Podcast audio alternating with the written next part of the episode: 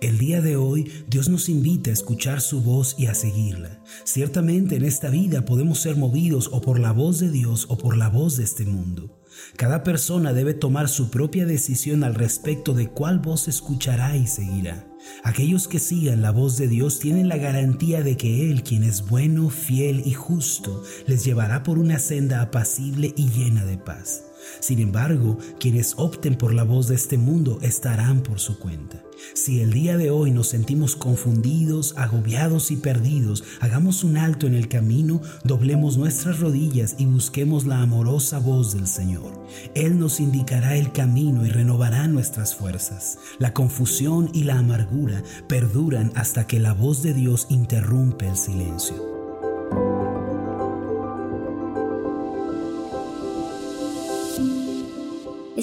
Escuchando Meditaciones Ascender con el pastor Marlon Corona. Acompáñanos a continuar escuchando la segunda parte de la serie Escuchar la voz de Dios. El tema de hoy es dos clases de voces. Dios está buscando hombres y mujeres que anhelen escuchar su voz y que le obedezcan con pasión. El problema principal de nuestros días no consiste en que Dios haya dejado de hablar, sino en que nosotros no estamos escuchando. Por esta razón, cada cristiano, si desea alcanzar la verdadera felicidad y desea tener éxito, tiene que establecer como su más grande prioridad el escuchar la voz de Dios y estar atento a ella.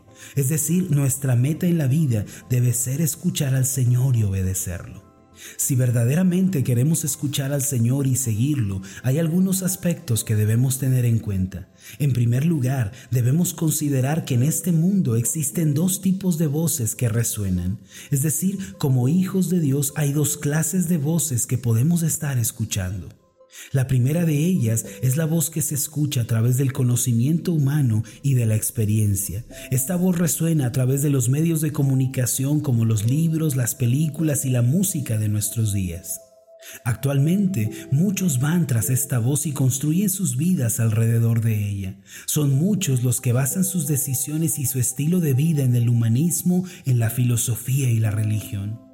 El proverbista nos advirtió que evitáramos esta postura de vida cuando dijo en Proverbios 3:5, fíate de Jehová de todo tu corazón y no te apoyes en tu propia prudencia.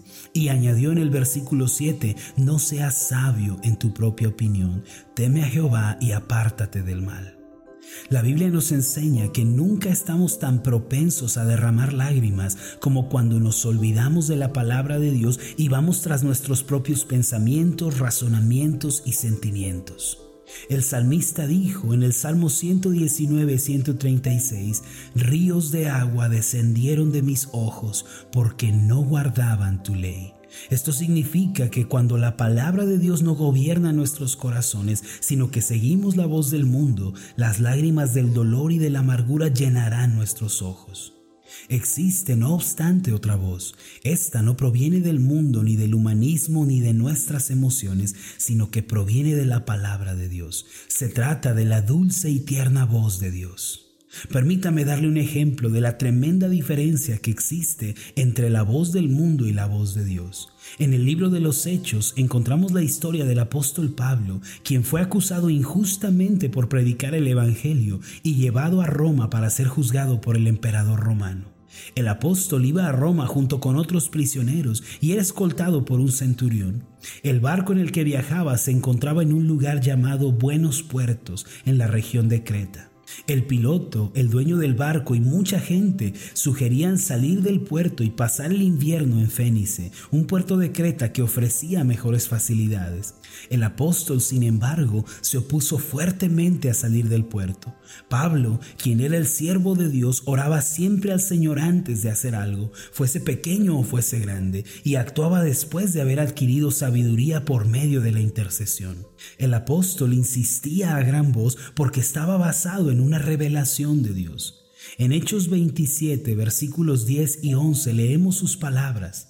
Varones, veo que la navegación va a ser con perjuicio y mucha pérdida, no solo del cargamento y de la nave, sino también de nuestras personas. Pero el centurión daba más crédito al piloto y al patrón de la nave que a lo que Pablo decía. La gente del barco no creía lo que Pablo estaba diciendo. Incluso el centurión, quien tenía la autoridad para tomar decisiones, siguió el consejo del piloto y el dueño del barco en lugar de escuchar a Pablo. Este militar confió en el piloto, quien fundamentaba su decisión en su larga experiencia y conocimiento de la travesía, más que en Pablo, quien basaba sus palabras en la revelación de Dios. Así que tomada la decisión, salieron de buenos puertos hacia Fénice. Sin embargo, no mucho después, el barco se encontró con un viento que tenía la fuerza de un huracán y que se llamaba Euroclidón. Los versículos 13 y 14 de Hechos 27 relatan lo siguiente, y soplando una brisa del sur, pareciéndoles que ya tenían lo que deseaban, levaron anclas e iban costeando Creta. Pero no mucho después dio contra la nave un viento huracanado llamado Euroclidón. En un principio parecía que la voz del razonamiento humano tenía la razón. La frase pareciéndoles que ya tenían lo que deseaban refleja que muchas veces aquellas personas que siguen la voz del mundo o del humanismo por un momento parece que prosperan y que tienen éxito. No obstante, la catástrofe y el quebranto están a la vuelta de la esquina. El versículo 15 dice, y siendo arrebatada la nave y no pudiendo poner proa al viento, nos abandonamos a él y nos dejamos llevar. Esto indica que cuando una persona sigue la voz que no es la de Dios, es arrebatado por el conflicto y la tempestad sin que pueda tener realmente el control. Después de esto, la tripulación puso en marcha toda su sabiduría y conocimiento humano. En el primer día pasaron las amarras por debajo del barco para ceñir la nave. En el segundo día empezaron a arrojar la carga. En el tercer día con sus propias manos arrojaron al mar los aparejos. Arrojar estos elementos de la nave significa que se abandona toda esperanza y todo método y solo se mira al cielo. Para estas personas atrapadas en el huracán llamado Euroclidón, la sabiduría humana, la experiencia, los métodos y los medios fueron inútiles. Entonces recordaron lo que Pablo había dicho. Cuando seguimos la voz de la sabiduría humana y del mundo, también nos veremos afectados. Para nosotros los creyentes, lo más importante en la vida debe ser captar el pensamiento de Dios y seguirlo.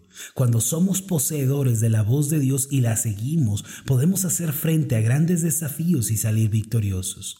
Aún en la actualidad existen estas dos clases de voces. Todas las personas en este mundo se encuentran siguiendo una de estas.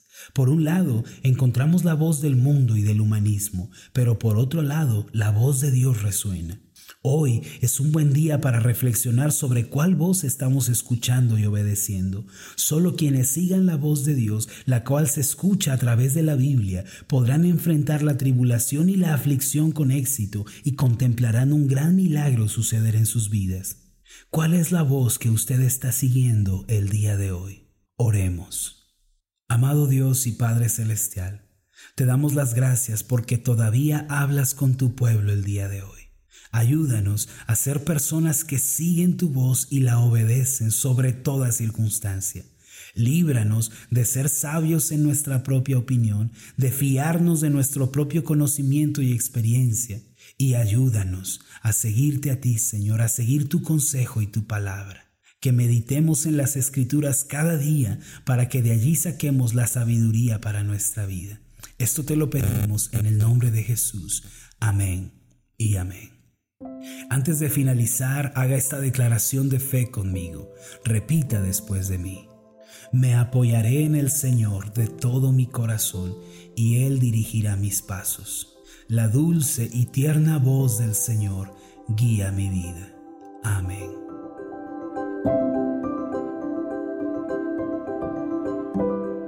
¿Qué tal? Mi nombre es Marlon Corona, soy el pastor de la iglesia Ascender en la ciudad de Zapopan, Jalisco, en México. Le agradezco mucho por haberme seguido con esta meditación. Mi oración siempre es que usted sea prosperado en todas las cosas y goce de una buena salud así como prospera en su alma. Le invito a que ore por las meditaciones ascender y le pregunte a Dios cómo puede usted ser de bendición para este ministerio. Las meditaciones ascender son impulsadas y apoyadas por nuestros oyentes. Reciba un fuerte abrazo, que Dios le bendiga.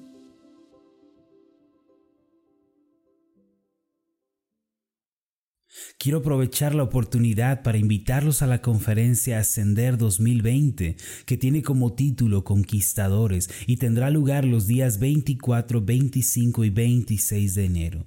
Estamos orando que estos tres días veamos el poder de Dios guiándonos a la victoria en áreas de nuestra vida que por mucho tiempo han permanecido esclavizadas. Estos días de conferencia traerán un nuevo aliento y fuerzas nuevas a cada uno de nosotros.